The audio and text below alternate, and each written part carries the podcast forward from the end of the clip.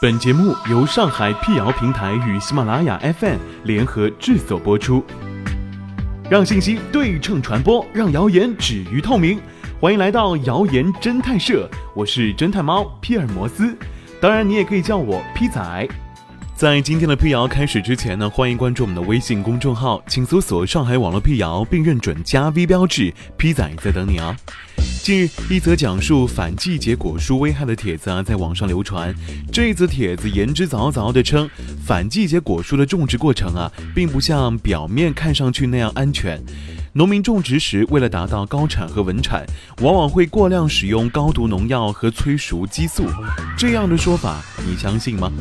很多不明就里的网友在看到这则帖子之后，开始担心反季节果蔬的安全性。解放日报上官新闻记者就此咨询了上海交通大学农业与生物学院副研究员许文平。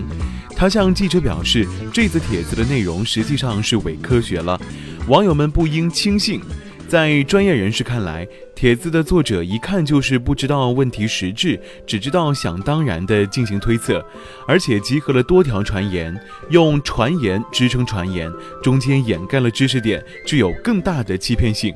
传言的结论是完全缺乏科学依据的。许文平首先澄清，传言文章中将反季节果蔬完全等同于温室大棚果蔬，其实这是不准确的。反季节果蔬当中有一部分还包括从别的地区运送过来的果蔬。比方说，受气候影响，云南的葡萄春季就上市，上海地区的人们这个时候吃到的葡萄可能就是来自云南的。从专业角度上来看，网帖中提到的温室大棚内栽培属于设施园艺的范畴，设施园艺是指在不适宜。园艺植物如蔬菜、花卉、水果等生长发育的寒冷或炎热的季节，利用保温、防寒或降温、防雨设施设备，人为的创造适宜于园艺作物生长发育的小气候环境，不受或少受自然季节气候影响而进行园艺作物的生产，习惯上叫做设施栽培。我国的设施栽培有多种方式，北方有日光温室，南方有简易避雨设施、塑料大棚、温室玻璃等等。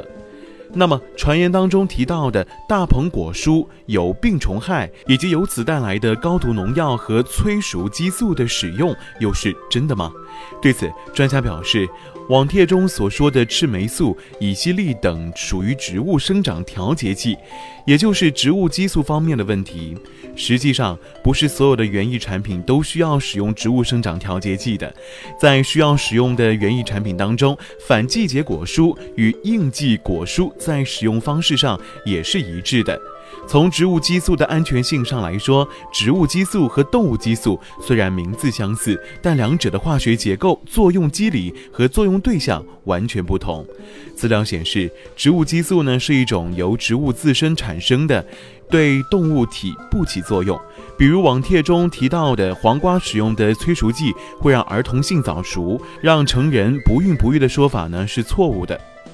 在美国、日本都有登记使用，对人体呢是安全的。此外，上海辟谣平台也曾对文中提到的水果中使用赤霉素进行过澄清。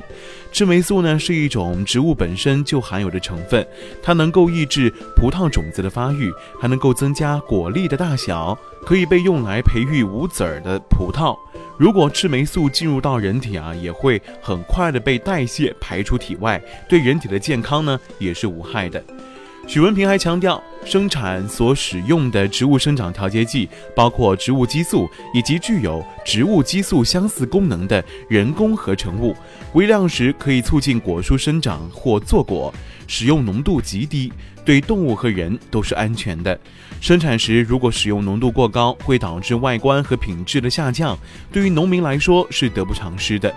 此外，对于文中提到的。高毒农药使用，许文平解释：一方面，现代农药的趋势呢是高效低毒、环境友好。政府明文规定，剧毒、高毒农药不得用于防治卫生害虫，不得用于蔬菜、瓜果、茶叶、菌类、中草药材等生产，不得用于水生植物的病虫害防治。高毒农药是政府的重点监管对象，如果真的有农民违反规定使用了高毒农药，也就属于种植行为问题，不是种植技术问题。